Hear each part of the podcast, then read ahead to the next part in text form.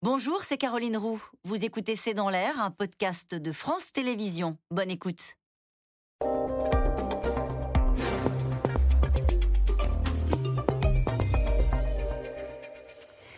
Bonsoir à toutes et à tous, bienvenue dans C'est dans l'air, l'invité. Alors pour les Brésiliens, il est le mythe, et pour les Français, il est vaguement une sorte de Trump d'Amérique du Sud, Jair Bolsonaro, et l'homme de toutes les outrances, et il se présente au Brésil pour un second mandat. Je reçois aujourd'hui Bruno Meyerfeld, bonjour. Bonjour. Merci d'être mon invité. Vous êtes franco-brésilien, journaliste et correspondant pour le journal Le Monde, et vous publiez une enquête, ça s'appelle Le cauchemar brésilien, aux éditions Grasset, et ça sort aujourd'hui. Dans ce livre, vous nous faites entrer dans ce qu'on appelle C'est le palais présidentiel, un palais de 7000 mètres carrés, isolé, coupé du monde. Et là, on découvre un Bolsonaro parano, totalement parano et totalement insomniaque. Oui, alors Jair Bolsonaro, c'est un incroyable personnage. Il est dans ce palais de verre, euh, isolé au bord d'un lac sur une presqu'île à Brasilia.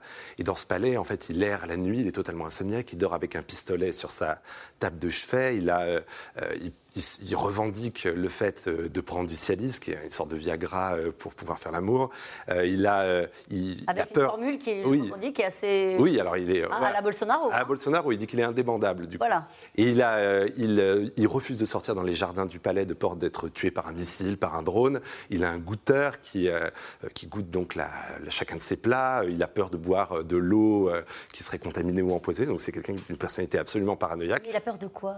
Eh ben, il, il faut savoir qu'il a il a reçu un coup de couteau euh, durant la campagne de 2018, donc c'est une personne qui a souffert d'un attentat, mais ça datait déjà euh, d'avant, en fait. Euh, dès qu'il, quand il était député dans les années 90-2000, il faisait très attention en regardant sa voiture pour voir s'il n'y avait pas une bombe cachée sous le capot ou sous le... Et il erre donc dans cet immense palais en caleçon. Ouais. Parfois, il va travailler pas dans son bureau, pas dans la bibliothèque, dans son dressing. Oui, alors euh, c'est quelqu'un qui est très mal à l'aise avec les espaces ouverts, avec euh, les baies vitrées. Il a toujours peur de se prendre une balle, de prendre un coup de couteau, un attentat. Et il a trouvé refuge, surtout au début de son mandat, mais ça continue après, euh, dans son dressing, qui fait quand même plusieurs dizaines de mètres carrés. On parle d'un palais de milliers de mètres carrés, où il reste parfois la nuit entière à travailler, à recevoir ses plus proches, à tenir des, pratiquement des conseils des ministres dans son dressing. Et je le disais, il ne va pas dans la bibliothèque. Il y a une anecdote que vous racontez qui est assez révélatrice de qui est Jair Bolsonaro. Mm ses collaborateurs lui disent il va falloir que tu dises quel est ton livre de chevet. Et ils lui font une suggestion. Oui, alors voilà, Jair Bolsonaro est, est, un culte et le revendique.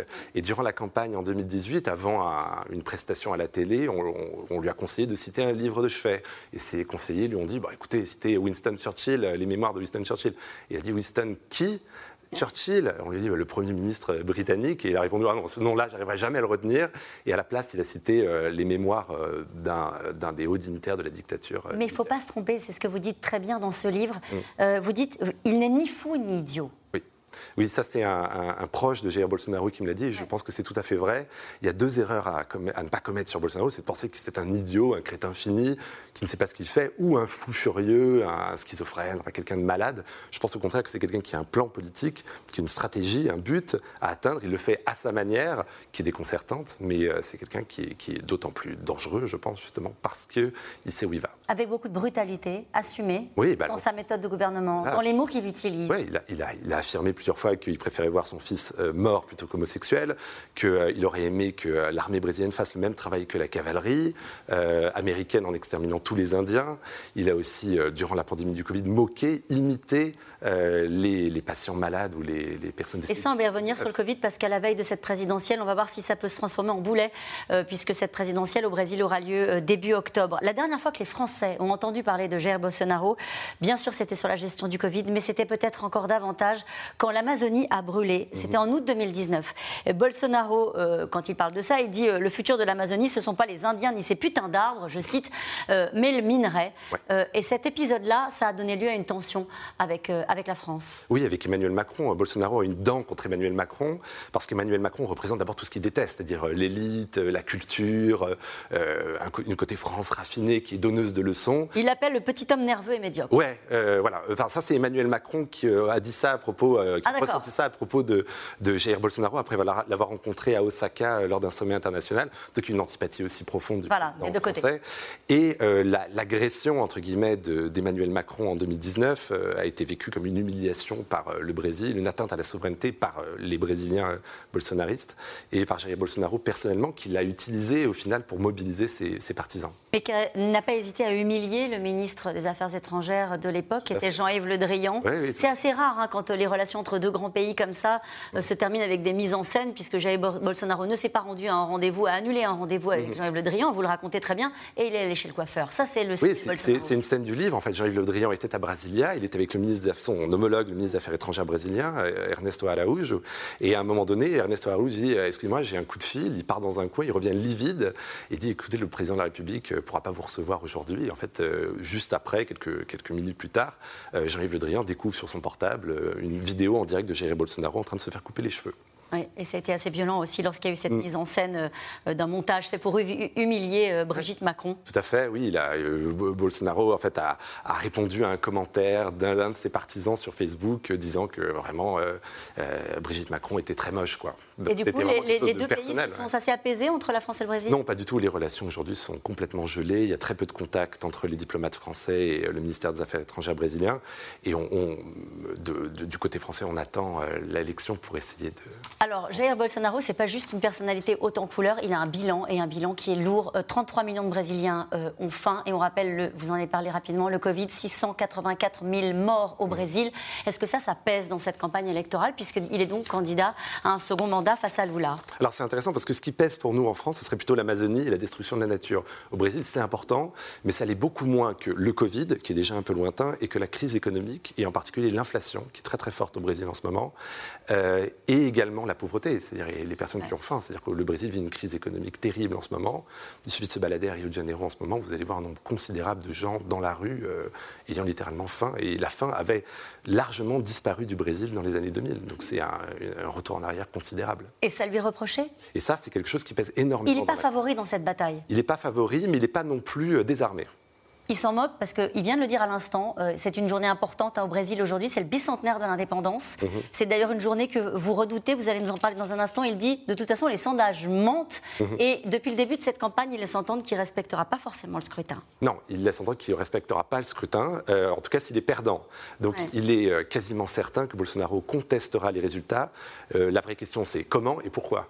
Euh, comment C'est-à-dire, euh, est-ce qu'il le contestera devant les tribunaux? Est-ce qu'il le contestera dans la rue avec ses partisans? Ou est-ce qu'il le contestera carrément en faisant un coup de force? À l'image de ce qui s'est fait au Capitole? Euh, Moi, je pense que ça peut aller beaucoup plus loin que le Capitole parce que le Brésil n'a pas les contre-pouvoirs américains. C'est une démocratie beaucoup plus jeune et beaucoup plus fragile. Et il a gardé des liens avec Donald Trump Il a gardé des liens forts avec la famille Trump. Parce qu'il était là au moment du Capitole. Alors, son fils, Eduardo Bolsonaro, 03 comme il l'appelle, c'est son troisième fils, était à Washington le jour du Capitole. Et les deux hommes sont restés proches, Jair Bolsonaro et Donald Trump. Jair Bolsonaro n'a jamais été vraiment proche de Trump parce qu'il ne parle pas anglais et qu'ils ah. ils ont, oui, quand même, et ils ont euh, franchement rien à voir. Bolsonaro, c'est un homme qui vient vraiment d'un milieu très très modeste. Trump, c'est un homme de pouvoir.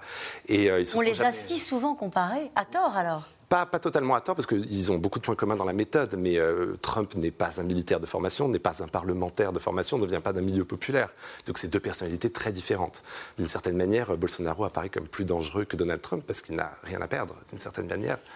Et, si on revient sur cette euh, journée euh, de commémoration du bicentenaire de l'indépendance, pourquoi est-ce que vous la redoutez? Il y, a, un décalage horaire, hein, mais il y a déjà beaucoup de monde qui s'est mobilisé. Qu'est-ce que vous craignez? Oui, là, il faut craindre. on est en début d'après-midi, si je ne me trompe pas, au Brésil. Il y a énormément de euh, manifestants bolsonaristes d'extrême droite dans la rue, dont certains ont affirmé qu'ils viendraient être armés.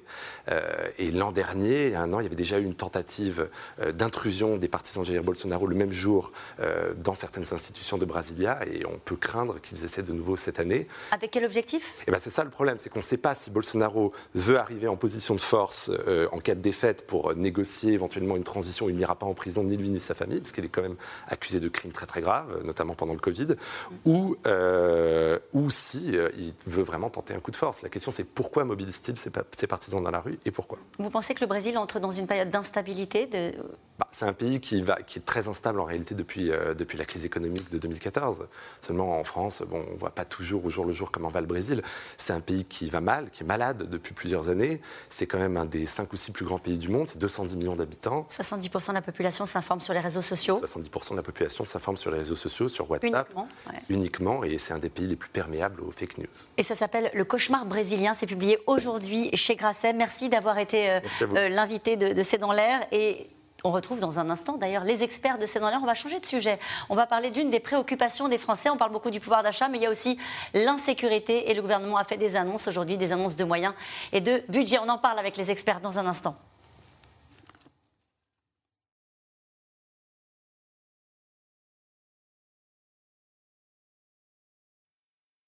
C'était C'est dans l'air, un podcast de France Télévisions. Alors s'il vous a plu, n'hésitez pas à vous abonner. Vous pouvez également retrouver les replays de C'est dans l'air en vidéo sur France.tv.